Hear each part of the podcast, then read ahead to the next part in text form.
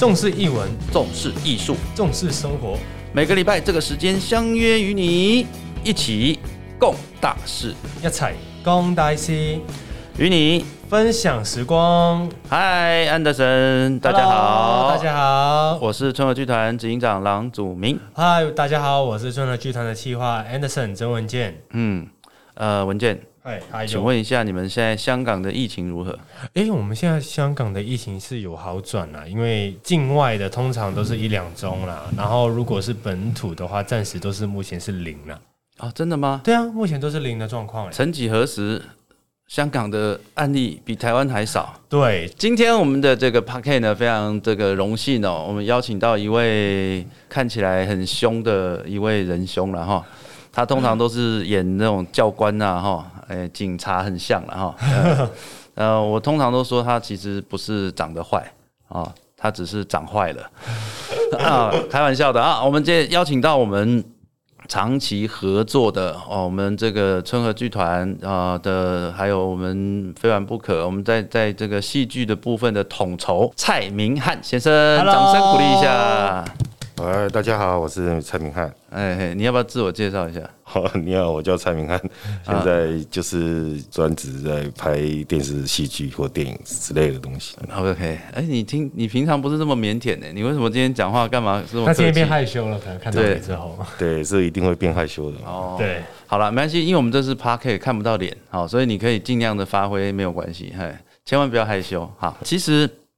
各位如果有常在看这个电视或电影的节目的时候呢，我们通常都会注意到电视电影里面的演员啊，或者是说这个导演是谁啊？那甚至呢，有些人会注意说，哇，这个这个服装好漂亮哦，这个妆化的好棒哦，这场景设计好好。可是实际上呢，我们在整个制作过程当中呢，其实不是只有我们在台面上看到的这些人哦，其实很重要的是，我们在这个戏剧制作方面有所谓的统筹制片啊。那在这个地方，想问一下明翰，那统筹制片到底是做些什么？统筹制片的话，基本上呢，用一个比较简单的讲法来讲，就是就是大总管。例如说，要制作一支戏，那这个戏得要有一个资金方或者是制作方。这个制作方呢，通常就是老板嘛。那老板花钱想要来拍一支戏或一部片或一支电影，那老板都已经出钱了，那我们就。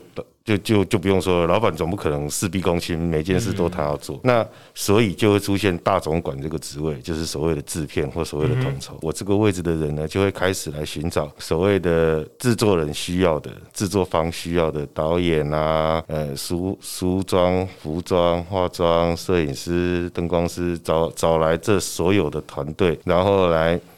满足制作人需要制作一部戏的这个需求，也包含要寻找演员。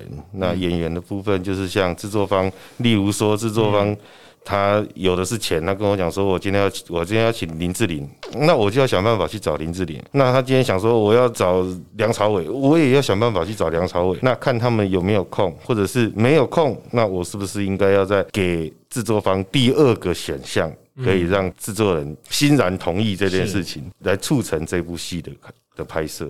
你刚刚讲到找演员哦，那我你刚刚举例什么林志玲什么点点点哈，那我想问一下，就是说在你这些年的这个统筹路上然后，或者是制片的路上啊，就是你遇过这个制作方的要求，然后你真的是很难达到的，也可以举例一下嘛？演员的部分有吗？就可能要求可能比较高。举例来说，他可能说我要汤姆克鲁斯这种的，哈。基本上呢，台湾的制作单位、制作方跟制作环境，大家都心知肚明，甚至连制制作人自己都心知肚明。因为我们台湾的资金方面呢，不如像大陆的资金方面那么样的充裕。我们要这样讲，就是预算真的是偏少。所以说，如果真的制作人要求需要，好厉害、好棒棒的演员，例如说我刚形容的哦，我要梁朝伟啊，我要古天乐啊，我要这种影帝级别的人的时候，他们就会自己考量他们的预算是不是能够支撑。那我们也会建议，因为当我们把所有的预算全部都耗费在一个演员身上的时候，那其他的制作方向。就会产生变动，就是例如说，假设我以一百块钱，我就是要做好这支戏，但是我我把五十块钱都花在这个演员身上的时候，那我其他东西都不要做了，我我不能够再找其他好的东西，好的摄影，好好的器材，好的好的场地或者是好的后期来、来把这部戏完成。因为拍戏这种东西是众志成城的结果，而不是一个人就可以做到的。因为就像我们比喻一个很 low，不能说很 low 了，就是比较对对了，就是很 low，就 就是很 low 的戏。那这样这这么一个很 low 的戏，它如果就只有梁朝伟好厉害，但是其他人都很笨的时候，那这支戏也不会好看啊，一样的道理。就是要平均啊这一块，实际上对对对，当然了，我想说，我们合作这么久了，我们很清楚现在的一个状况。我们问两个问题啊，第一个是说，你觉得你有遇过什么最有趣的事？第二个是说，你有遇过什么最让你想要抓狂的事？可能在拍摄的时候啊，这样讲不是很好了，因为说实在的，拍戏如果不有趣，我们都不会做。一直做这个工作，是那哪一个工作没有有趣的地方？哪一个工作没有点点点的地方？那我觉得像我这种人哦，就是有一个好处，当下我可能很生气，或者是我诶觉得很有趣。这个戏一结束呢，我的好处就是我马上就会忘记。之前发生什么事？因为如果我们一直去沉浸在那一个很生气或者是很有趣，然后舍不得离开的那个氛围里面的时候，我们就没有办法再继续往下一部戏前进。因为下一部戏你不知道会发生什么事。嗯。而这一行有趣的地方就是在这里，你永远不知道你下一支戏你会碰到什么人，你会碰到什么样的场景，你会碰到什么样的问题，可以让我们去临机反应或者是随机应变的，然后来把这些事情根据我们的经验，根据我们的的方法、我们的手段去把它完成。嗯，那这个也是这一行有趣的地方。那如果说非得要讲一个什么很生气的，因为有趣，我觉得每一件事情都很有趣的。我那我可以讲一个会让我觉得也不能说很生气，就是无能为力一一支戏啊。那这支戏呢，我依然是做统筹，可是问题是制作公司呢出了一个。公司里面的人想要以日后栽培这个人，算徒弟就对了。对，要呃日后要栽培这个人，就是我如果把这个人教完之后，我也就再也没有什么用处了。嗯，就是可以，就是鸟进工厂的意思吧。那这个人呢，名义上是统筹，那我就很莫名其妙的得了一个在业界从来没有过的头衔，叫做统筹指导。当然啦，我也曾经跟制作人请辞过，觉得我啥事都没有做，我领这个钱，我我于心不安，还是不做好。还是辞职好了。那制作人说没关系，你只要在剧组就会很稳定，因为你是精神领袖。嗯，我我那我就勉为其难的这样子做了。可是因为呢，这个东西又牵扯到每一个工作都会有所谓的小圈圈。这这种小圈圈呢，在拍戏的行业里面，当然也一样会有谁跟谁比较好啦，谁跟谁比较不好啦，那这种东西。都一定会有，这个都是我们要去处理的。这一支戏不好处理的东西，我要提出来跟大家分享。制作人很挺统筹，为什么？因为他要赚钱。可是制作人又答应了导演，他又很挺导演。这个时候我们就陷入两难。我们如果帮制作方想，我要帮制作方省钱，我要帮制作方赚钱，我就得压制导演。你得拍得快啊，你得拍得好啊，你不可以乱乱烧钱，乱要什么好厉害、好好贵的东西。可是问题是，当我压制导演不可以有这些东西的时候，他却。越过我去找制作人，制作人却说好，这个时候我就会形成一个很无力的感觉，就是呃我在帮你省钱，然后你在撒钱，有点好像被不尊重的。其实也没有什么好不尊重的，他的薪水都有准时给我，钱来就干，是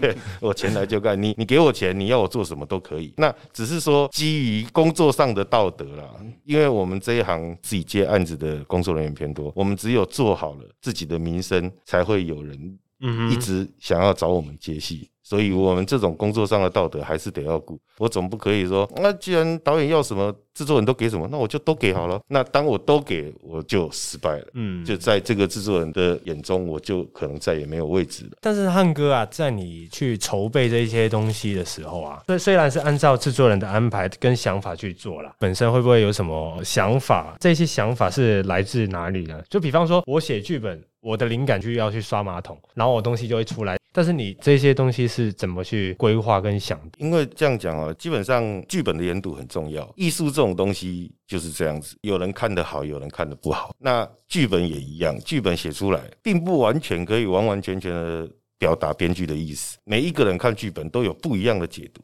导演看剧本有他的想法，演员看剧本也有他的想法。我看剧本当然也有我的想法。那这种时候，我们就必须得要，导演、编剧、演员或工作人员都要一起来做一个读剧本这个动作，然后让大家能够整合在一起。那整合在一起的时候，就可以提出每一个人每一个人的想法跟意见。那对于刚刚文件你问我这个问题，说我的想法都都是从哪里来？我觉得会是从过往的经验。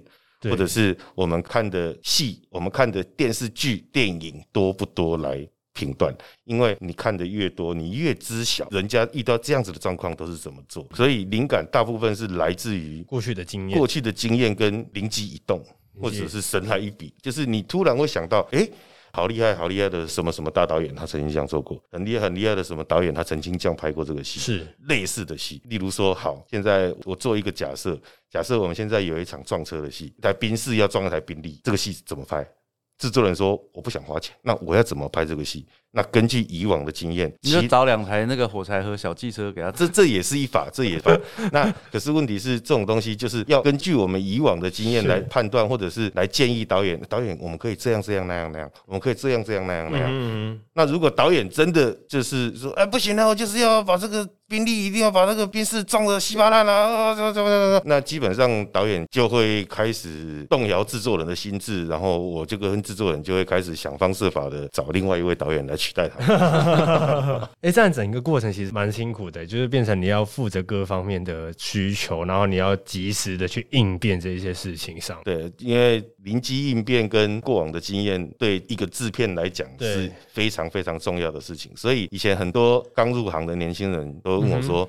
呃，当制片组需要什么样的能力？我只会跟他们讲，当制片组需要认真、用心、机灵，但是反而是机灵是最重要的。我想大家对敏汉应该不太了解啦，毕竟他是一个幕后的，但我我对他蛮清楚。其实敏汉他是一个职业军人，对、哦他其实为我们中华民国尽过保家卫国。你当了几年的军人含读书的话，大概是十年吧，？OK，那你毕业之后在部队几年？六年哦，在下部队六年啊，所以是上尉退伍嘛，是还是中尉上尉。？OK，可是你当时应该是可以往下签嘛，对不对？是啊，OK，那你为什么没有往下签？然后你选择要离开军队？一开始的时候，其实在河马嘛，嗯，对，在一个器材公司。你先讲一下这个心路历程好了，因为其实当兵没什么不好啊，稳稳当当的。尤其像你看最近疫情，很多人没工作。然后像你们 freelancer 也很容易没工作，嗯你会不会想要回去当兵？那你当兵当时为何选择了退伍去制作公司上班？我是政治作战学校影剧科毕业，后来我也在职进修了大学的学分，修完是台艺大戏剧。当初呢，为什么会选择这影剧科系呢？真的只有一个很有趣的原因，这个原因就是我想选一个不用读书的科系。哎、那你这样讲不对哦，我们这边也有是台艺大，这算是你的学弟啦。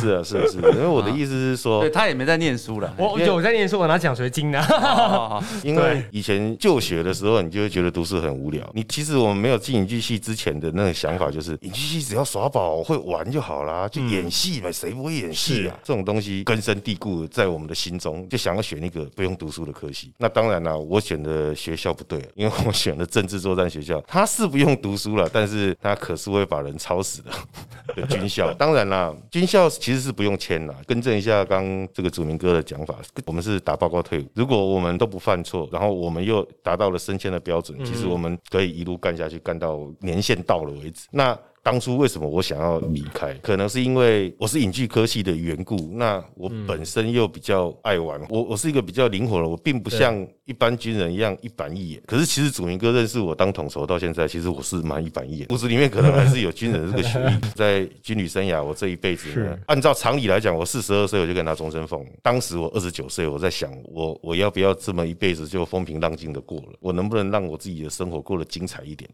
就基于这个原因，我想了三个月，后来我决定退伍。纵使我已经可以升少校了，我已经可以拿到终身俸的门票，嗯我还是觉得我想要精人生过得精彩一点。纵使我可能出来赚的不如里面多，我还是想要精彩一把，所以就出来了。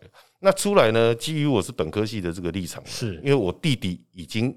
是在这个行业，我在军中打滚的时候，他就在这个行业打滚，他已经是摄影师了，所以就顺理成章的就进了我弟弟的公司。我弟弟跟我讲：“啊，你不是本科系吗？那来我们公司啊，就学摄影吧。”我说：“嗯，好啊，就拍戏嘛，这有什么了不起？就是拍戏嘛。”所以就就这样子糊里糊涂的就进了这一行，糊里糊涂的就干到现在，一切就好像这么的自然。可是问题是，我觉得当初进这一行也是很多很多东西都是需要学习的，因为嗯学校里面教的跟真正的拍戏现场是完全不一样的，不一样的。就像我我弟弟现在已经是导演了，他的学历并不高，他可能只有高职肄业。我觉得有一个很有趣的事情，我跟大家分享。当我刚进这一行的时候，我弟弟问我说：“你知不知道什么是 full shot，什么是 long shot，什么是荧光，什么是 key？” 我说我不知道。那你知道什么是前景，什么是死？他问了我一一大堆术语。然后我就说，呃。我不知道，我弟弟就告诉我说：“对嘛，你不知道嘛？那你读那么高有个屁用啊！” 然后我就觉得，哎，说的这这是对啊！我读那么久的书干什么呢？我还不如早一点加入这一行，我就可以学到一样技能，这也是一种技能啦。因为对于摄影师来讲，或者是灯光师来讲，这都这都是一项非常需要专业的技能。当然不用像以前一样学徒学个三年六个月再再出师，可是问题是这些东西除了经验的累积以外，还要有对镜头、对光的美感、对艺术的美感，才有可能达成这些东西。学校真的是都是没有教的。知道汉哥之前去过大陆，有工作过一些些剧啊，或者是电影的东西。那想问一下汉哥，你觉得两地间的剧组大的差别跟不同的地方是在哪里呢？最大的差异哦，当然除了。资金预算上的巨大差异以外，再来就是我觉得人和吧，人人这件事情是两边最大的差异。由于大陆因为资金的关系，所以他们的编制很大，甚至一个人只需要做一件事情。那相对的预算资金比较少的台湾剧组，纵使我们很想扩大这些编制，但是问题是我们资金或预算的问题，让我们没有办法达到这件事情。可是台湾的剧组工作人员占了人和的一个很大的，因为这个圈子很小。这个圈子真的很小，所以大家这个低头不见抬头见的，这支戏没有遇到，下一支戏一定会遇到，所以尽可能的都会，哎，我大概了解什么啊，我大概，哎，我们都可以互相帮忙，互相帮助。可是我觉得台湾占了这个人和的优势，其实也是一个劣势，因为就是因为这个劣势，让我们没有办法像不要说大陆，甚至我觉得现在泰国的剧组或者是越南的剧组都有超越我们台湾的趋势，更何况我们现在连韩国的车尾灯都看不到。对。就是这样，因为大家的分工越来越细，大家的职掌越来越明确，大家的专业越来越专一。那对于相对只占人和之力的这一个台湾来讲话，台湾占的这个人和，只是大家互相帮忙，然后同舟共济、同甘共苦、共体时间，然后是为了弥补这预算上的不足。可是相对的，其他国家的剧都在专业为目标，拍出好戏的目标前进，然后扩大预算、扩大编制，然后来做这些事情。那相对的，台湾反而就这个人和的优势就会变成劣势。所以相对来讲，大陆的剧组他们虽然没有人和这件事情，因为他们每个人都是很自私的，只做自己的那个位置，对，只做自己的事。例如说，例如说我我我只拿一个脚架，那这个脚架就是我的，其他人不可以跟我抢，我只拿这个，但是我也不会去拿其他人的东西。那这个就是一个很明显的各做各的感觉，对，各做各的，然后很多冗员的感觉。可是问题是。殊不知他们的编制才是正确的，只是他们少了一种亲和感，一种一个团结的那种剧组的凝聚。应该是这样说了哈，我想分工越细，当然就是越专业。OK，那我觉得这是一个利弊得失的问题了哈。相对来讲呢，台湾的这边的工作人员等于是一个人可以做很多事情嘛哈。是，那所以他的磨练相对也比较。比较多一点，对。那举例来说，就是说，呃，可能就拿副导来讲好了。我们这边通常都是一个副导到底嘛，通常。那但那边可能会有负责写表的副导，然后负责镜头的副导，那负责什么的副导，啊，分了好几个。那相对来讲，当然专业的部分他会更专业。是。可是台湾这边可能是一个人有多样的专业，好，就是斜杠的很厉害了哈，或者是呃拥有。比较多的技能了哈，那这个我我觉得是没有好坏了哈，但是明翰也遇到现在台湾当然有一群电影的工作者，他们就一直朝向这个目标来前进。相对来讲，也就是说哦，对预算就是节节的暴涨。OK，那如果有人投资，当然是没有问题。那但是如果是预算有限的状况之下，那当然就会变得是说，哎。有点捉襟见肘了哈，那都希望这个环境更好了哈，所以我也希望是说，哎，大家呢有更多的这个资金能够来来投入。但你你会觉得是说电视的环境也好，所以现在很多人都走到那个嘛网络平台去了，因为网络平台搞不好还比电视台的预算要来的。更好一些嘛？对，好，时间也差不多了哈。最后，你你觉得你想要跟希望从事这种幕后工作的年轻人，你有什么想要跟他们建议的吗？对这行有兴趣的青年朋友们呢，就是我觉得第一件事情可能就是真的要不怕苦，第二件事情是不怕难。只要有这两点，再加上机灵，我刚刚有讲过的机灵，基本上就是入行的先决单条件了，就可以很轻松的进入这一行。刚刚讲的三点里面，前面两点。我怎么觉得好像在当兵啊？不怕苦，不怕难 啊，保卫国家啊！好了，那我想从一个职业军人，然后到现在做电视的一个幕后的工作啊，明翰也蛮特别的，他们全家人都是这个行业的。他弟弟现在是导演，他老婆现在是副导，对不对？他的弟媳妇也是制片。好，这全家人都在这个行业，所以如果全家人这个月都没有接到 case，哎、他们都都要去送餐之类的。哈哈。好了，那我们也希望这个环境会越来的越好。好的，那再次谢谢敏汉，谢谢敏谢汉谢谢谢谢主文哥，谢谢文健。好，重视译文，重视艺术，重视生活，每个礼拜这个时间相约与你一起共大事，一起共大事。拜拜，拜拜。